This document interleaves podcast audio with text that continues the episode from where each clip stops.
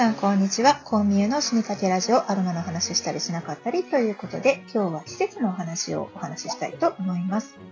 1月のですね、16日から1月の20日頃まで、えー、記事初めて泣くというふうに言われております。素敵ですね。記事が初めて泣くということということなんですけど、はい、記事はですね、日本の国鳥です。知ってましたか？なんか、時ちゃうねんやって思ったんですけど、日本の国鳥は記事でございます。えー、まあ、その生地の恋の季節なので生地初めて泣くというふうに言われております。寒いですけどね。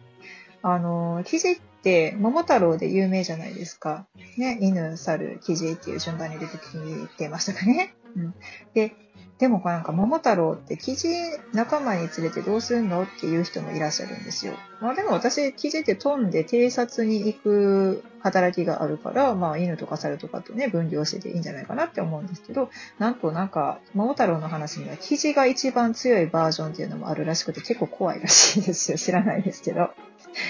ね。で、記事っていうのは、古事記にも出てきているんですけれども、鳴き声で情報を伝えるので、神の使いとされていた。まあ、聖なる鳥とされていたみたいですね。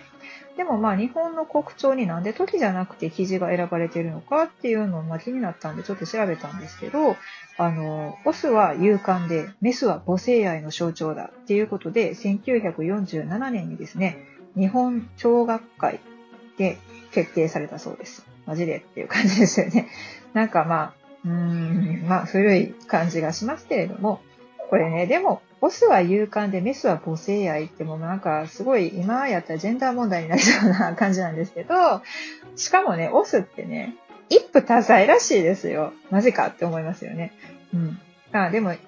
一夫多妻なんだけど、まあ、奈良の鹿と一緒ですよね。まあ、メスとオスって大体まあ同じ数いてるとしたら、一部モテるオスがいてて、全くモテないオスもいるっていうことなんですよね。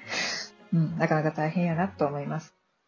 で、ちなみにですね、あの、ニュージーランドにはキーウィっていう鳥がいますよね。で、キーウィは、なんと、オスも、まあ、イクメンと言われている、まあ、子育てをね、する鳥らしいです。で、ニュージーランドでは、その子育てにしっかりと、まあ、あの、向き合っているパパのことを、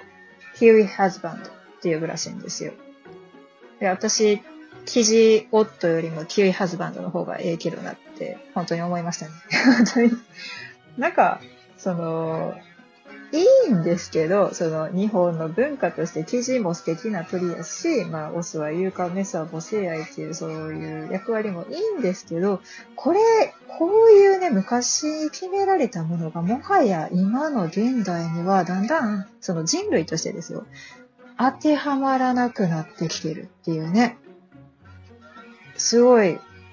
現象が起きてきてますね。これからどうなっていくのか人類。うちの息子なんて、ママ？って、男の人が赤ちゃんを産むことってあるの？って言ったんで、まあ人工子宮がね、開発されてきているから、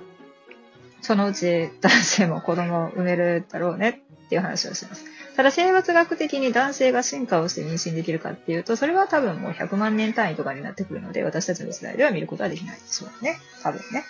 はい。というわけで、まあ、この記事初めて泣く、しかもね、恋の季節ということで、なんとバレンタインデーももうそろそろね、近づいてきましたよね、今年もね。まあ、日本のバレンタインデーは世界から見ると、とても変だと。女性が男性にチョコレートをプレゼントする。どこでしたっけ？明治でしたっけ？どこでしたっけ？あのチョコレート会社のね、某広告戦略、プロモーション戦略にまんまと乗っかってしまっているんですが、ですが、ですが、まあそういうところにですね、なんだろう。一つの機会として、まあ、見出している方々もいらっしゃるわけでね。普段何気なくそんな思いを告げるなんてことができない、勇気がないっていう人でも、こう、バレンタインデーという、ね、大々的なキャンペーンに乗っかって、そっとこう、思いを告げることができる人もいるわけですから、うん。まあ、あってもなくてもいいんだけど、モテる人にとっては嬉しい行事。モテない人にとっては、あれですよね、なんだっけ、韓国のブラックデーみたいな感じですかね。独身で黒いもの食べるんでしたっけ中国？韓国？なんかそんな感じありましたよね。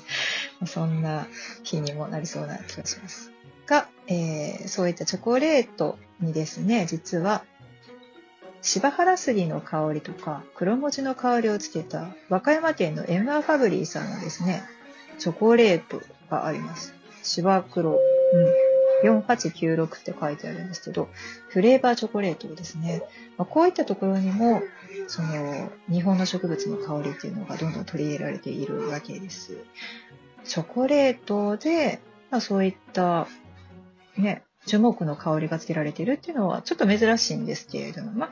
柚子のチョコレートとか山椒のチョコレートだったらね、どんどんどんどん増えてきてるので、まあ、そういったものがどんどんこう今からデパートに並び始めますので、普段あんまりこうね、売ってないような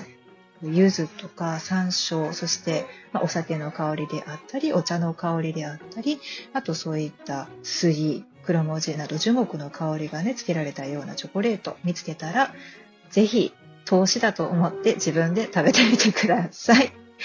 以上、コンビニの死にかけラジオでした。では次回お楽しみに。バイバイ。